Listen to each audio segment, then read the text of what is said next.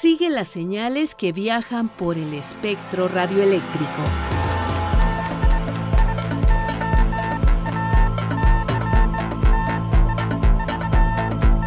Sintonía libre. Sintonía libre.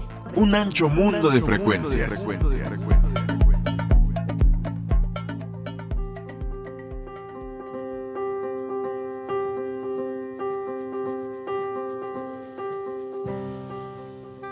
Momento exacto para agradecer a usted la permanencia en las frecuencias de Radio Educación. Comenzamos y esta vez lo hacemos no solo con el objetivo de disfrutar, sino de aprender a tener ciertos cuidados sobre nuestra salud. Marlene.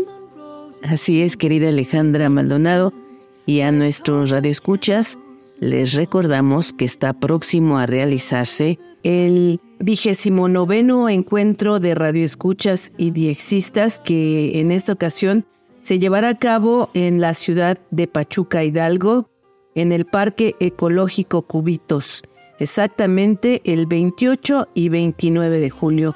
Así que si tienen oportunidad de asistir, les recomendamos que se pongan en contacto con el organizador que es Martín Herrera a través de un mensaje de WhatsApp al 77 11 95 98 73.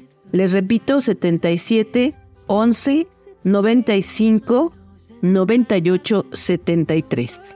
Y bueno, en esta emisión hablaremos con el coordinador del Servicio de Medicina Física y Rehabilitación del Hospital Juárez de México, el maestro Luis Ábalos Flores. ¿Cómo inició la radio en Barcelona? Nuestro compañero Luis Alejandro Vallebueno nos lo dirá. Ahora damos paso a la colaboración de Daniel García Robles.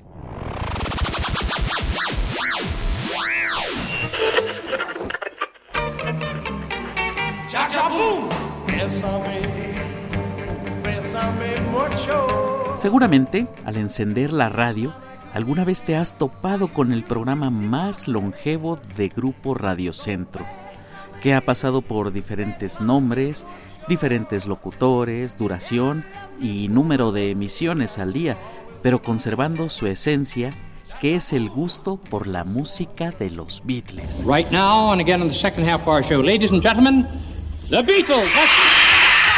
Close your eyes and Todo comenzó en febrero de 1964, cuando el joven Francisco Aguirre Gómez, hijo de Francisco Aguirre Jiménez, fundador de la organización impulsora de radio que a la postre llegaría a ser Grupo Radio Centro, viajó a Nueva York y se encontró con la primera visita de los Beatles a Estados Unidos. Al ver la locura que despertaba el fenómeno de la bitlemanía, regresó a la Ciudad de México y junto con el joven Adolfo Fernández Cepeda, quien fungía como locutor y programador de Radio Éxitos, decide crear un programa que transmitiera la música del grupo británico. Para coincidir con la frecuencia de la emisora el 790 de AM, nombran al programa como 7 minutos y 90 segundos con los Beatles, lapso en el que transmitían dos o tres canciones del cuarteto de Liverpool y durante el día llegaban a transmitir hasta dos veces el programa. Conforme pasaba el tiempo, el repertorio de los Beatles se ampliaba y de igual manera se logró contar con una hora de programa. Fue tal el éxito que para la década de 1980 había tres emisiones del programa, de 7 a 8 de la mañana, de 1 a 2 de la tarde y de 6 a 7 de la noche, y adoptó el nombre de Bitlemanía. Radio Éxitos. Buenas tardes, presentamos.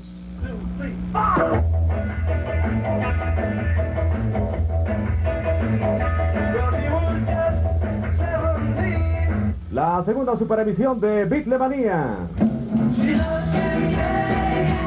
Vamos a proyectar desde aquí hasta las 2 de la tarde lo mejor de John Paul Ringo y George.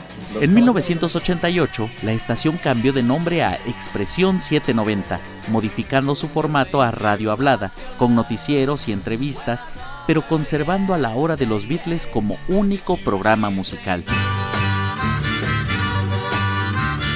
Para la década de 1990, ya con el nombre de El Club de los Beatles, el programa se empezó a transmitir en la frecuencia modulada, en el 107.3, Universal Stereo, y después la estación migró al 92.1.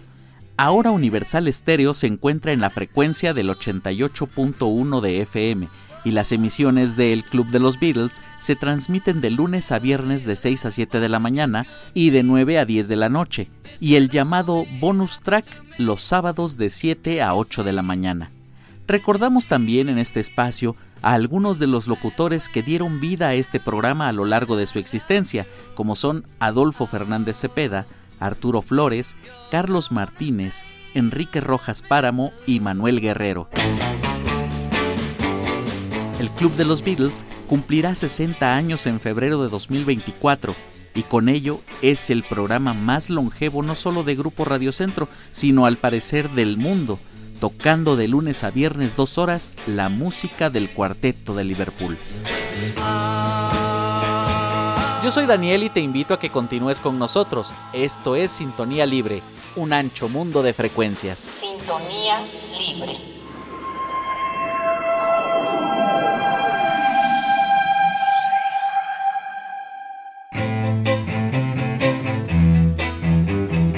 Personajes de la radio, la televisión y del mundo de la red. Anécdotas y curiosidades. La entrevista.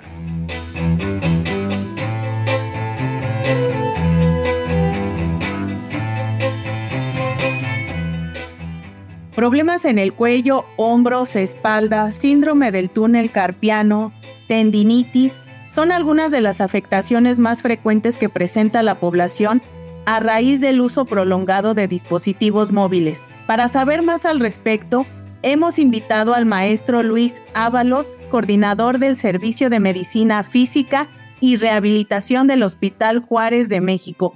Bienvenido, maestro. Hola, bienvenidos a este tema que hoy vamos a compartir con ustedes, los trastornos por el uso excesivo de los dispositivos.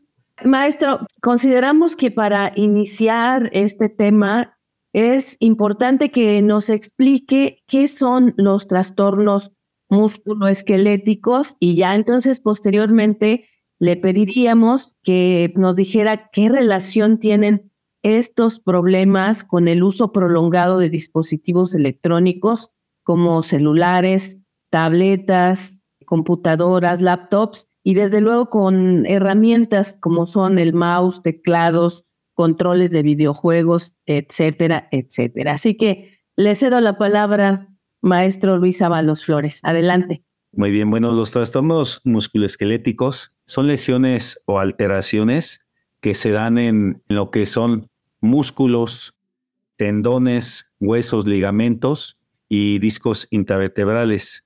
Estas alteraciones no son por mecanismos de un traumatismo, más bien se dan por trabajo excesivo o por repeticiones excesivas cuando realizamos alguna actividad. Se llega a dar una inflamación, que eso sería lo que más llega a afectar, pero también llegan a crear una lesión pues más severa, que llegan luego hasta cirugías, ya cuando el dedo llega a hacerse en dedo gatillo, que le llamamos nosotros, porque ya el ligamento, el tendón, ya está muy dañado.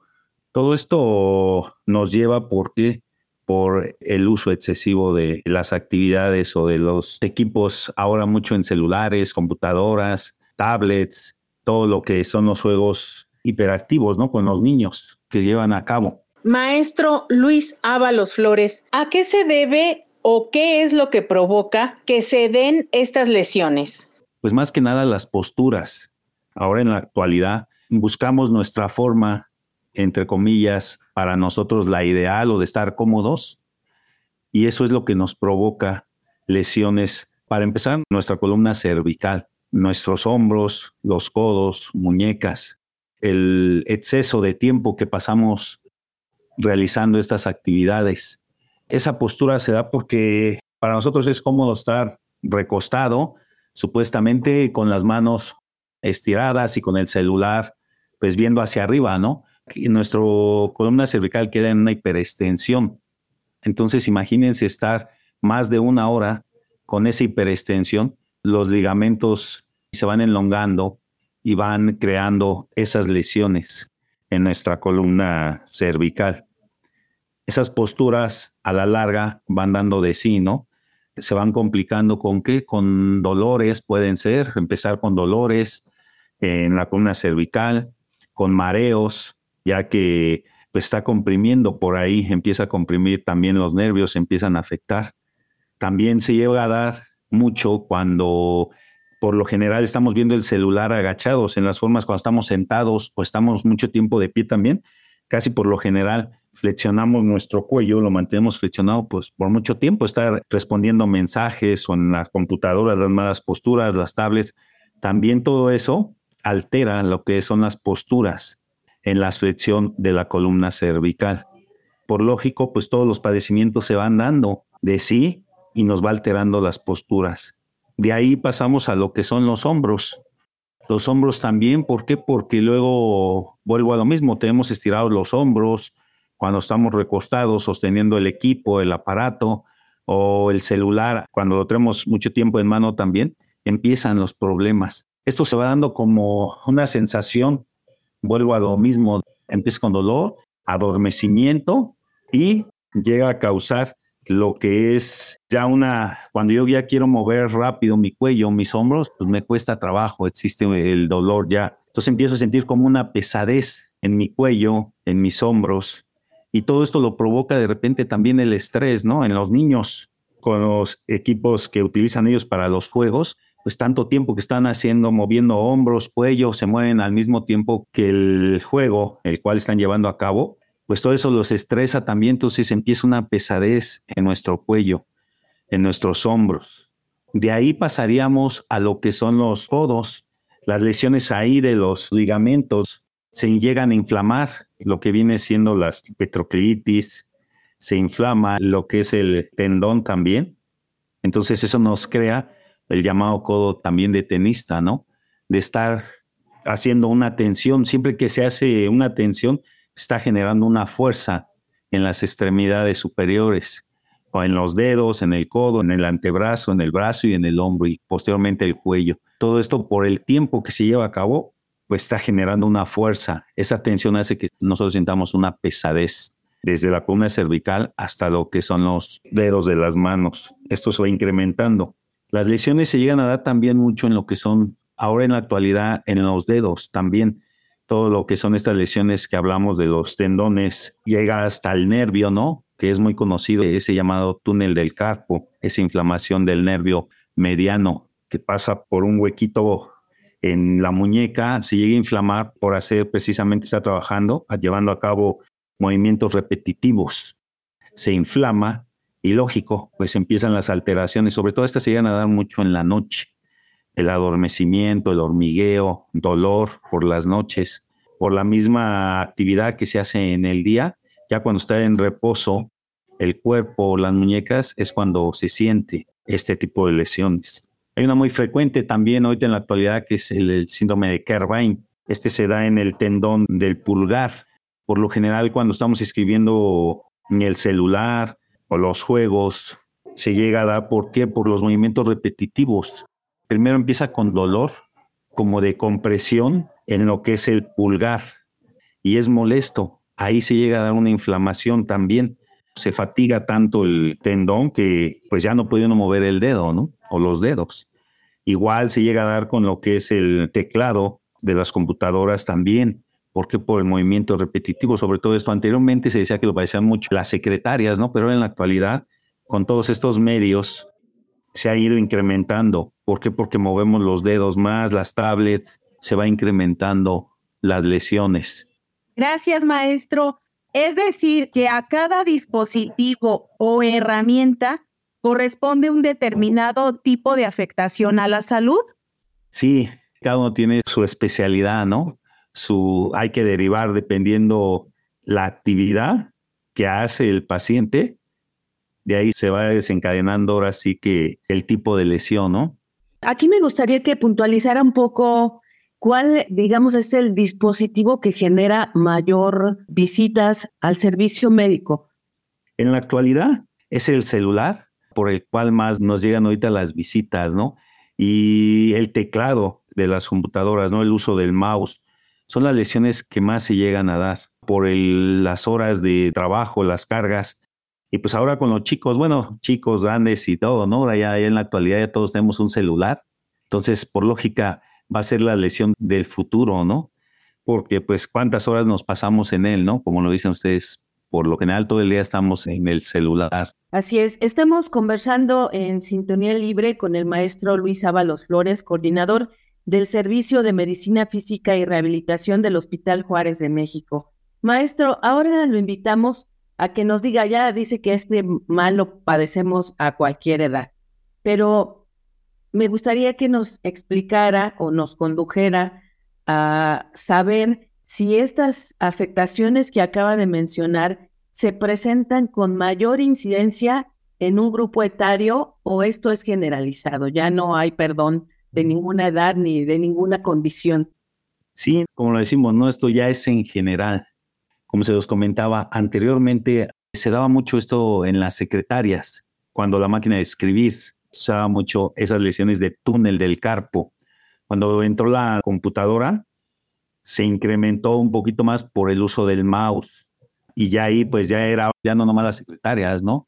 Ya eran los oficinistas en general. Y ahorita en la actualidad, pues ya todos tenemos un celular, ¿no? En mano. Desde que le gusta los niños hasta de cuatro años. Yo he visto niños de tres años ya moviéndole ya al celular, ¿no? Hasta ahorita nuestros pacientes de la tercera edad también que ya se les explica cómo usarlo y ahí van poquito a poco, ¿no? Lógico, sus articulaciones, sus tendones, pues ya están un poquito más deteriorados, ¿no? Entonces, por lógico, pues les afecta más. Maestro Luis Ábalos, ¿por qué unas personas son más propensas que otras a padecer este tipo de afectaciones? ¿O algunos lo ignoramos y no nos damos cuenta? ¿Qué es lo que pasa aquí?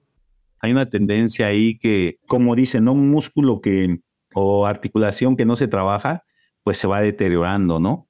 Y cuando pues conseguimos un equipo de estos, o nos llega a las manos, o tenemos un empleo en el cual tenemos que realizar actividades ya sea con una tablet, con una computadora, con el celular o con tantos equipos móviles que nos dan. ¿Qué pasa aquí, no? Si yo en un tiempo anterior no llevaba a cabo estas funciones, pues mis dedos no van a estar tan aptos para estar haciendo actividad. Es como cuando uno va al gimnasio, ¿no? Los primeros días está uno adolorido, ¿no? A uno, dos, tres días, cuatro, en lo que se empieza uno a acostumbrar.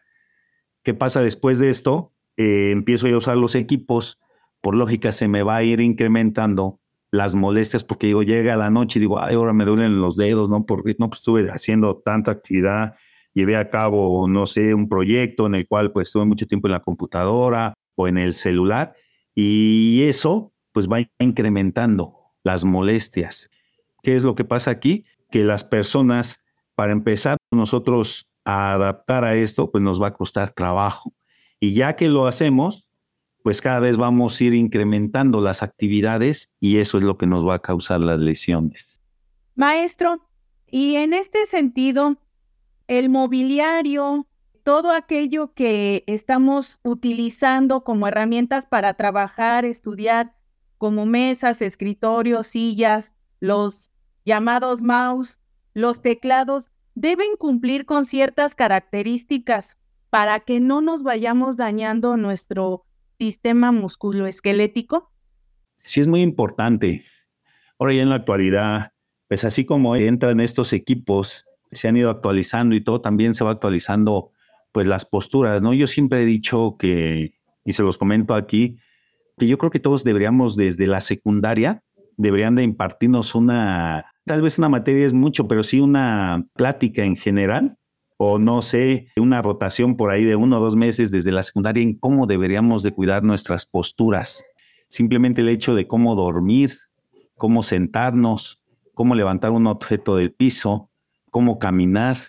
Todo eso, desde ahí, pues evitaríamos muchas lesiones, ¿no? A lo que voy a esto es que ahorita en la actualidad, pues ya existen colchones para cuidar nuestra columna, ¿no? Sillas ergonómicas que también nos mantienen la postura, ya podemos modificarlas para que nos tengan lo más recto que se pueda lo que es la columna, los escritorios a nivel, ¿no? Cierto nivel. Los equipos como de computadora deberían de estar a nivel de nuestra vista, ¿no? ¿Para qué? Para no afectar esas posturas, porque entre más bajos sean los escritorios, dependiendo la altura de uno, debería de estar las medidas correctas del escritorio, pero es difícil, ¿no? Llegar a un empleo y encontrar, pues, el escritorio a su medida, ¿no? O la silla, pero sí debería de existir algo ahí que nos hiciera para que estuviéramos nosotros cómodos y, evitar lesiones de este tipo. Porque si es difícil, imagínense, ¿no? Estar eh, sentado en una mala postura, pues nos va creando lesiones. Entonces, sí, ya en la actualidad ya existen, como lo comentaba usted en su momento, de que hasta en los mouse, ¿no? Ya son ergonómicos también, para evitar una lesión ahí en el nervio mediano, lo que es el túnel del carpo, ¿no? Existen férulas en las cuales pues podemos usarlas. Yo siempre les digo a los pacientes, si van a estar mucho tiempo, hay unas férulas que son funcionales, las cuales no nos permiten estar flexionando más de lo normal, lo que son las muñecas, ¿no? Igual en los dedos, sí existen y sería lo ideal para evitar lesiones. Cuando pensamos en ergonómico, siempre pensamos en otra cosa, que es el dinero, que es el recurso, y ponemos de pretexto que es muy caro y que no está a nuestro alcance.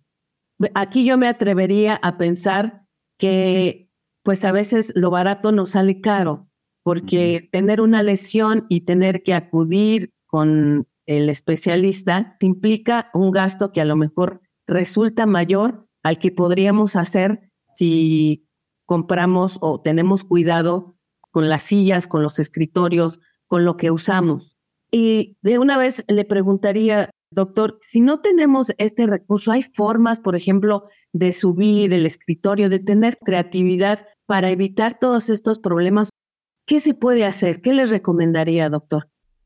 La pandemia vino a modificar todo. Yo veo a los chicos de ahora, ¿no? Los cuales, pues por lo general, es, muchos se quedaban en su cama y desde ahí toman todas las clases, ¿no? Y tanto tiempo en la cama y con esas posturas que ellos utilizan, ¿no? Desde estar en la cama, pues ya estamos mal, ¿no? Porque estamos modificando la forma.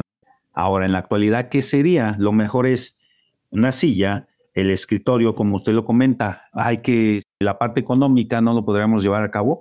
Bueno, la mesa que tengamos, pues sí podríamos poner, no sé, un tabique, un algo rígido para levantarlo, que quedara un poquito más alto lo que sería el escritorio, ¿no?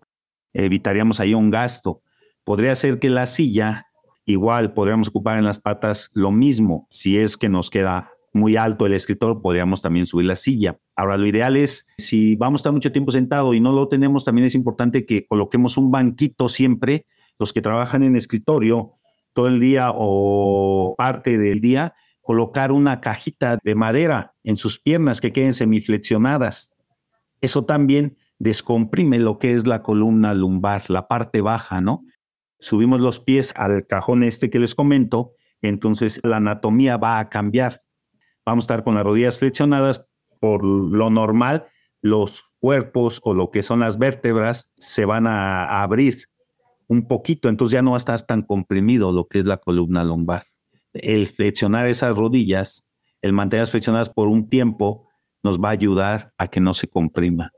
Ahora, en lo que sería el mouse, Ahí pues podríamos usar un cojín o un guante de látex, llenarlo con agua y hacer como un colchoncito. ¿Para qué? Para que precisamente no estemos flexionando. O una pelotita, colocarla por debajo para que no esté totalmente rígida esa mano, sino descansemos un poco en ella, tengamos el reposo y no se lleve a cabo mucha tensión.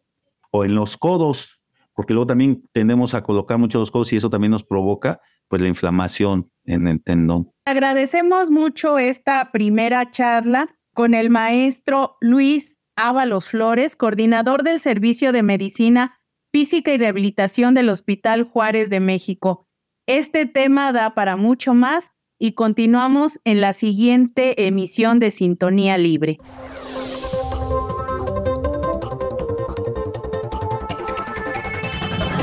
Despierta el interés, analiza Sigue la noticia. Informativo libre.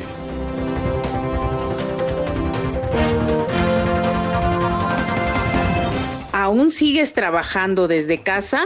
Esto te interesa. Conoce la norma 037 la Secretaría del Trabajo y Previsión Social firmó la norma oficial mexicana 037 en materia de teletrabajo. Esta norma busca proteger a los empleados y establece que la empresa en la que labora una persona que aún se encuentra trabajando desde casa se le debe pagar el internet, la electricidad y además proveer el mobiliario adecuado como sillas, mesa de trabajo. Esto con el objetivo de prevenir problemas de salud y garantizar las condiciones idóneas durante la jornada. Además de proveer los elementos como computadora, impresora, tinta o cualquier otra herramienta necesaria. Incluso se especifica respetar horas de desconexión. Para estar en sintonía con el diexismo, escríbenos. Si eres amante del correo tradicional, recibimos tu correspondencia en Ángel Urraza 622, Colonia del Valle, Alcaldía Benito Juárez, código postal 03100. ¿Prefieres el correo electrónico? Aquí la dirección. Sintonía libre, guion bajo, re, arroba cultura punto gov punto mx.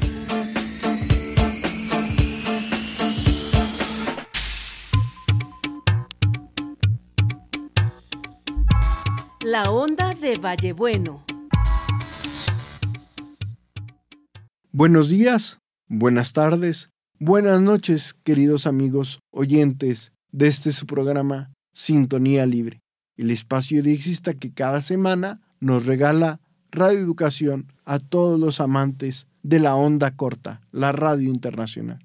Le saluda su amigo diexista Luis Alejandro Vallebueno desde Morelia, Michoacán, invitándoles a viajar esta semana a España y ver cómo inició la radio en Barcelona, con el indicativo EAJ1 Radio Barcelona. Esta idea fue llevada por José María Guillén en 1923, emitiendo pruebas desde el monte Tibidabo de esta ciudad condal española.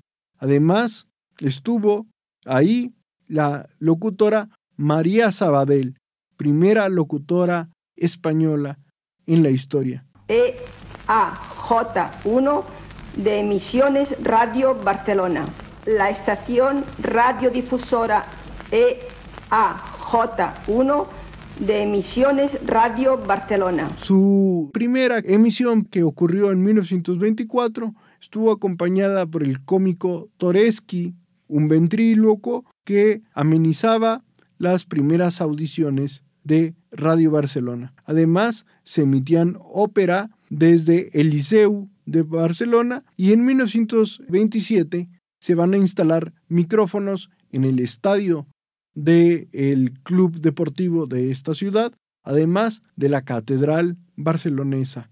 En 1928, las torres que estaban en el antiguo Hotel Colón de la ciudad van a ser trasladadas junto con un transmisor al Monte Tibidabo y los estudios van a ir al Hotel Peabody. En 1930, en la antesala de la República, las transmisiones van a ser de carácter especial por la santificación de Don Bosco, el santo italiano que tuvo mucha devoción en Barcelona.